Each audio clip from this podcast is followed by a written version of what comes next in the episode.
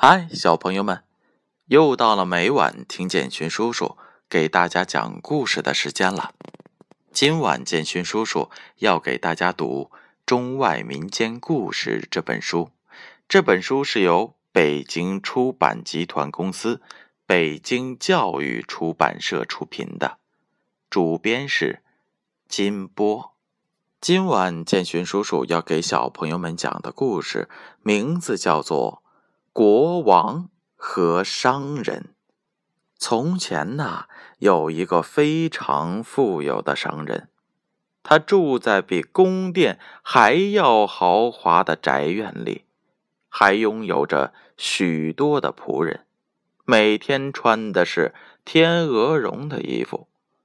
每当他骑马来到街上时，前前后后都会簇拥着许多护卫。这。都是护卫他的家丁。后来这些事儿被国王知道了，他就下令把这个有钱的商人带到了他那里去。商人来到了王宫，这是为什么？为什么把我带到这里来？商人问道。国王说：“你拥有那么多的仆人。”你的房子比我的还要好，陛下。商人说道：“这是我自己花钱盖的呀。”“嗯，这我知道，但你比我生活的好就不行。”国王说：“你犯了罪，你必须掉脑袋。”陛下，商人不禁流出了眼泪。仅仅因为我有钱，就得死吗？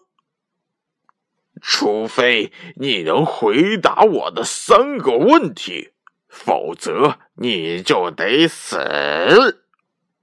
国王刁难他说：“这三个问题是：地球的中心在哪里？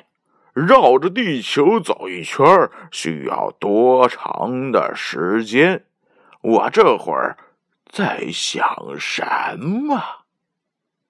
不幸的商人害怕极了，他知道自己回答不出来这三个问题。陛下，请您给我一些时间思考思考，再来回答吧，好吗？给你六个星期的时间，国王说道。一天也不能再多了。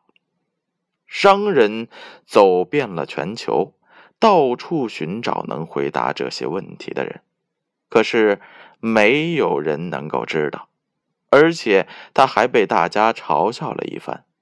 最后，他在一间茅屋里遇到了一个牧羊人。“你怎么了？”牧羊人问道。我倒霉透了，商人回答，并向牧羊人讲述了事情的经过。别垂头丧气的了，牧羊人说：“你带我到国王那里去，我替你回答这些问题吧。”啊，来，你把天鹅绒披风给我。牧羊人披着商人的披风来到了国王的面前。我是来回答您的问题的。国王笑了起来。好，好，好，好，好吧。国王开始问道：“地球的中心在哪里？”这里。牧羊人用脚踩了踩，跺了跺他站着的地方，说：“如果您不信的话，可以把地球量一量啊。”哎，回答的好，国王说：“现在你回答第二个问题，绕地球走一圈需要多长的时间？”这很容易呀，牧羊人说：“如果陛下和太阳同时起床，然后以同样的速度跟着他一起走。”那您只要一天的时间就可以绕地球一周了。国王放声笑了起来。哈哈哈！我没想到你这么快就把问题给回答出来了。现在第三个问题出来喽，我这会儿正在想什么呢？